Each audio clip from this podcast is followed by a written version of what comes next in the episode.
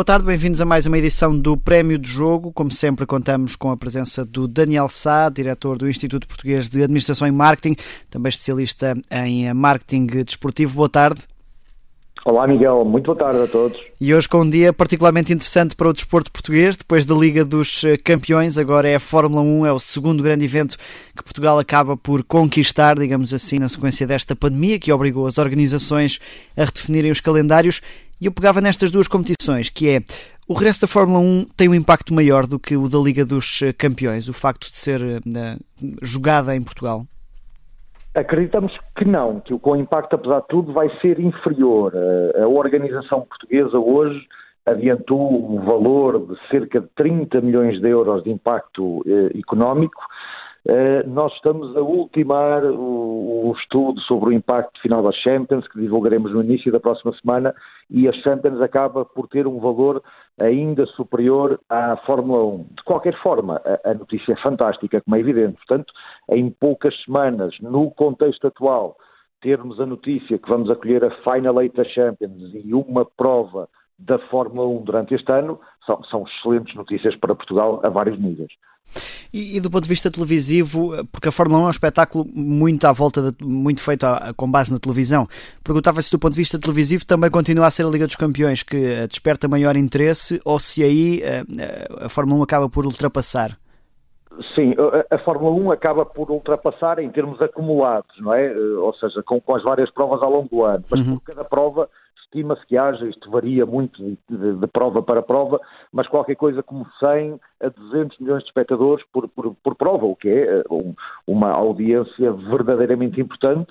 Uh, neste caso, ainda com, com, com, esta ausência de público que temos um bocadinho por todas as modalidades, uh, acredita sempre, e, e os números têm mostrado isso, que as audiências televisivas sobem.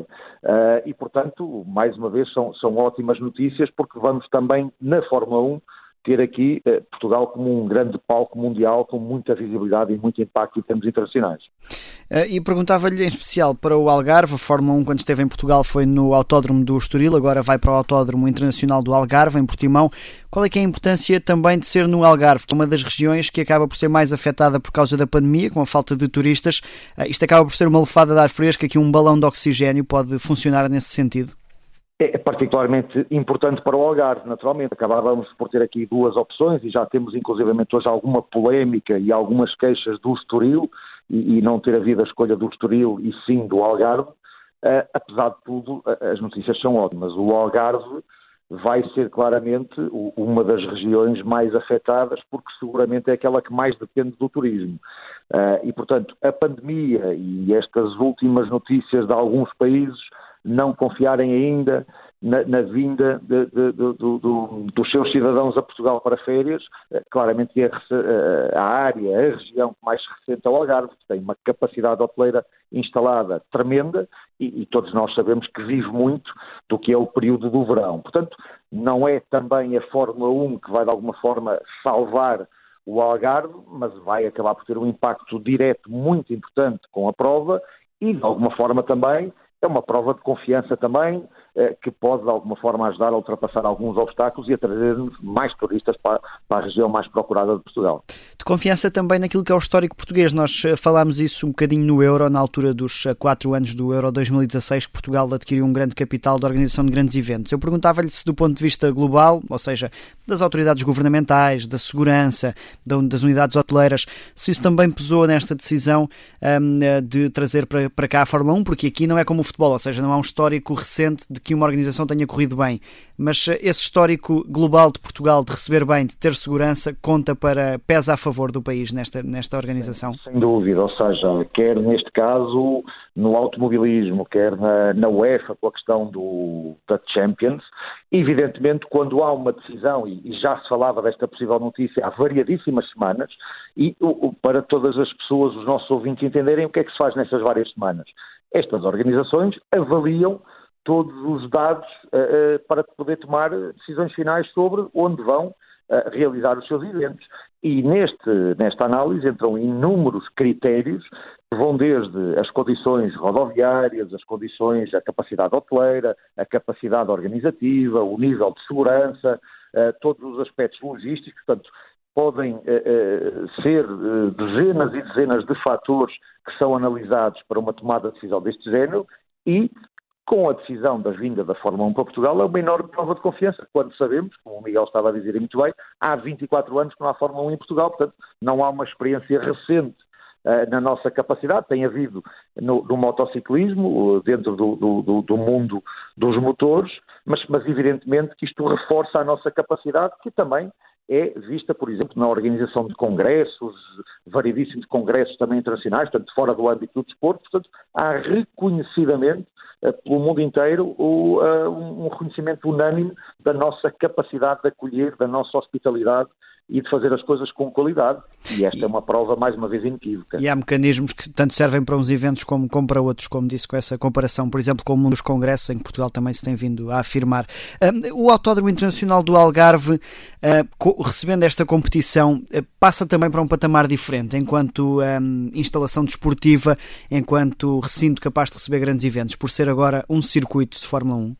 Pode também beneficiar com isso? Claro que sim, ou seja, ganha aqui um, um, novo, um novo estatuto, como é evidente. O projeto nasce de alguma forma com este conceito, ou seja, um autódromo na região mais hospitaleira de, de, de Portugal, com, com, a maior capacidade hoteleira, com o melhor clima, e portanto havia claramente aqui uh, como vontade trazer uh, equipas ligadas ao automobilismo, ao motociclismo para, para, para treinos, Uh, mas também para grandes competições. O motociclismo já o tivemos variedíssimas vezes, a principal uh, competição de motociclismo, e de facto havia um sonho uh, antigo, e provavelmente desde a inauguração deste autódromo, para que a Fórmula 1 viesse. E, bom, veio neste contexto, não um contexto muito normal, mas veio. Portanto, naturalmente que há uma subida de estatuto. Se vem para ficar, Ora, será difícil. Eu, eu, diria que neste momento Portugal beneficiou. Era essa a minha próxima pergunta. Não, não, queria, não queria já pôr a carroça à frente dos bois, para mim ter uma expressão, mas era se, se Portugal tem as condições para uh, garantir esta prova depois no futuro ou se isto é apenas obra do contexto em que vivemos. Não sabemos, naturalmente, ou seja, acabamos por beneficiar da decisão de não haver provas uh, uh, no continente americano e portanto tínhamos Brasil, tínhamos México, tínhamos Estados Unidos e portanto acabou uh, por a decisão beneficiar-nos a nós como país europeu. Se se vai manter ou não, não sabemos bem, precisamente porque a organização tem nesta modalidade um alcance global e o alcance global acaba por se dividir muito entre Ásia, Europa e, e América do Norte e América do Sul. Uh, e, e, no caso europeu a concorrência já é muito forte. Nós temos variedíssimas provas na Europa que, que, são verdadeiros símbolos e são verdadeiras provas clássicas, onde dificilmente nós vamos conseguir conquistar esse lugar. Agora, a pandemia veio de facto alterar eh, regras, veio alterar formas de pensar e eu diria que, no mínimo, temos aqui uma oportunidade e que devemos lutar por ela, naturalmente. Temos que fazer o melhor que conseguimos agora este ano. Eu perguntava-lhe se eh, a questão da dimensão do mercado português se tem aqui um peso nessa continuidade ou não, ou seja, o facto de não termos eventualmente marcas que possam uh, pagar uma prova em, Portugal. Até porque este ano a prova terá como uh, patrocinador principal uma marca de cervejas, mas através da sua sede mundial, que informou a subsidiária portuguesa de que, seria, de que daria nome a esta prova. ou seja, Portugal não tem dimensão em termos empresariais para garantir uma prova destas aqui? Pergunto-lhe. Neste caso não me parece tão relevante, porque uh, o circuito mundial de Fórmula 1 está montado para marcas globais. É, evidentemente que há sempre patrocinadores locais que devem estar envolvidos e devem acioná-los, mas eles não fazem a diferença na tomada de decisão, precisamente porque os patrocinadores são globais, as audiências são globais e, e os números são mesmo muito altos. E, portanto. Um... É pensado em pacote o circuito. É? Exatamente, é? pensado num pacote. E, portanto, Portugal acaba por não, não, ter esta dependência exclusiva de ser um país relativamente pequeno, de não ter marcas com, com orçamentos tão grandes para este tipo de eventos, porque há sempre forma de patrocinarem eh, como de patrocinadores locais do evento, com uma dimensão eh, mais curta e claramente direcionada para o próprio mercado português, não beneficiando da visibilidade internacional. Portanto, não me parece um obstáculo essa questão. Para terminar este capítulo da Fórmula 1, eh, a presença de um piloto português aqui podia potenciar ainda mais esta prova e, por exemplo, por comparação no MotoGP com Miguel Oliveira, nós vemos um interesse muito maior eh, por parte do público português, mesmo os que não seguem a modalidade. A presença de um piloto português aqui daria ainda outro peso, outro elan à prova? Evidentemente, faz, faz toda a diferença. Nós temos uma, uma experiência muito curta. Uh, recordo-me de Tiago Monteiro, recordo-me de Pedro Lamy, recordo-me de Pedro Matos Chaves. Qualquer um deles conseguiu chegar a este patamar da Fórmula 1, mas também sabemos sempre em, equipas pouco ou nada competitivas e, portanto, uh, e, e mesmo assim ainda nos recordamos que de facto uh, termos portugueses né, entre esta elite uh, faz a, atenção disparar, faz a nossa motivação uh, aumentar. E, portanto, neste momento temos um vazio e nem sequer temos perspectivas neste momento. E, portanto, Claro que sim, se tivéssemos um Miguel Oliveira na Fórmula 1, bom, aí as notícias não seriam bem melhor para nós.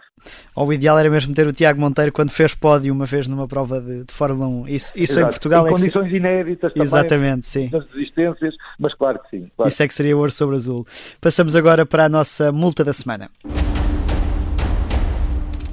E este tem sido outro dos temas incontornáveis desta semana, ehm, em específico por causa da situação do eh, Clube Desportivo das Aves e da sua relação com a SAD, a Sociedade Anónima Desportiva, mas eh, é um problema um pouco transversal a todo o futebol português, que é esta questão das SADs e da relação entre as SADs e o clube. E eu começava por lhe perguntar isso, que é eh, porque é que em Portugal o clube empresa tem sempre uma relação difícil com a casa de origem, quando, quando obviamente o proprietário é, é outro?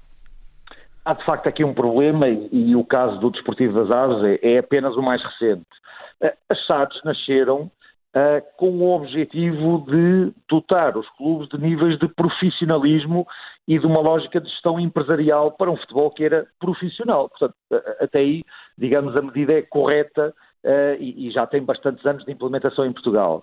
Onde é que os problemas surgem? É que, de facto, há aqui, do meu ponto de vista, dois fatores que têm dificultado tudo isto.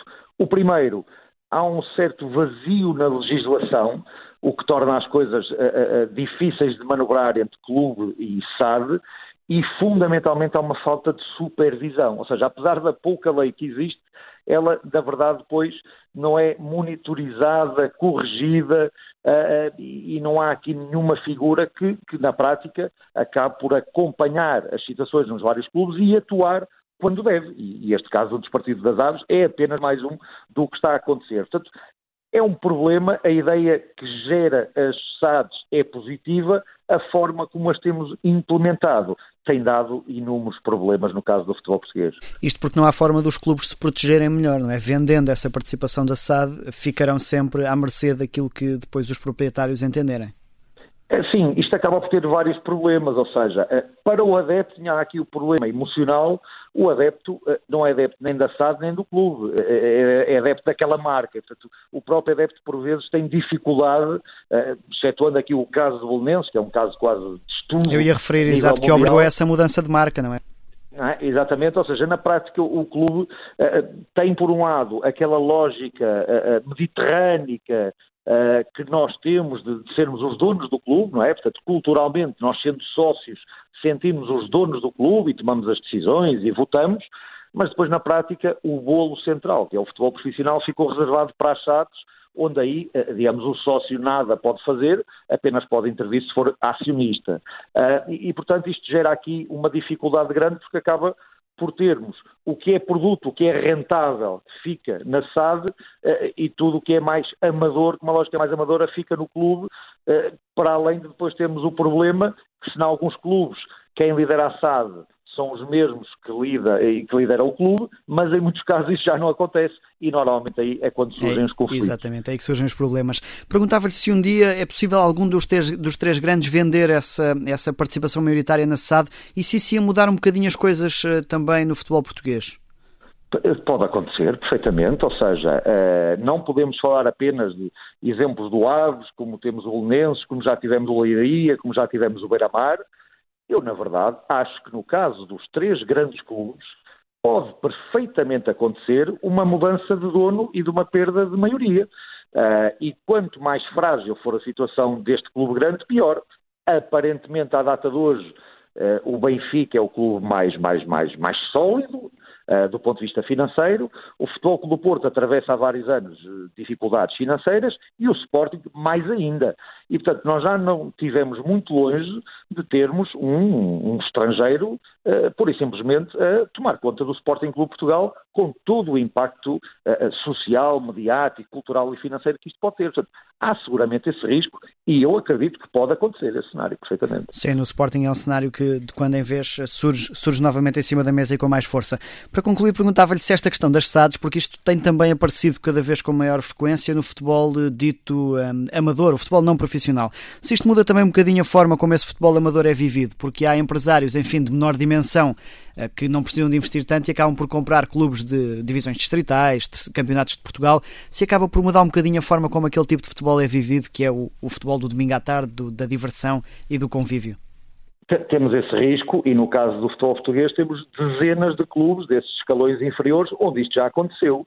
Uh, e, e, eu acho que o amadorismo e aquele estado de futebol puro corre o risco de se perder, como é evidente.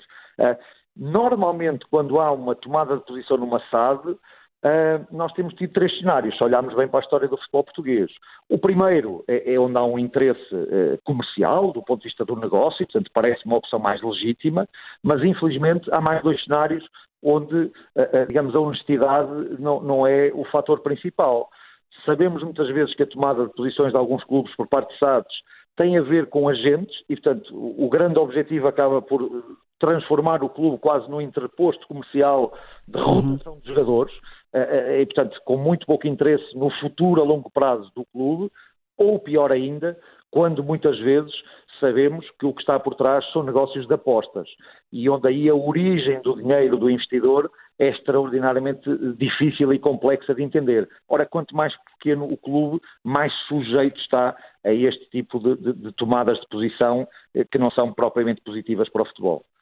São eh, situações difíceis que o futebol português vai vivendo, em especial esse futebol amador também. Daniel Sá, obrigado. Marcamos encontro novamente daqui a uma semana, na sexta-feira, por volta das quatro e meia da tarde. Obrigado e boa semana. Obrigado. Boa semana. Obrigado.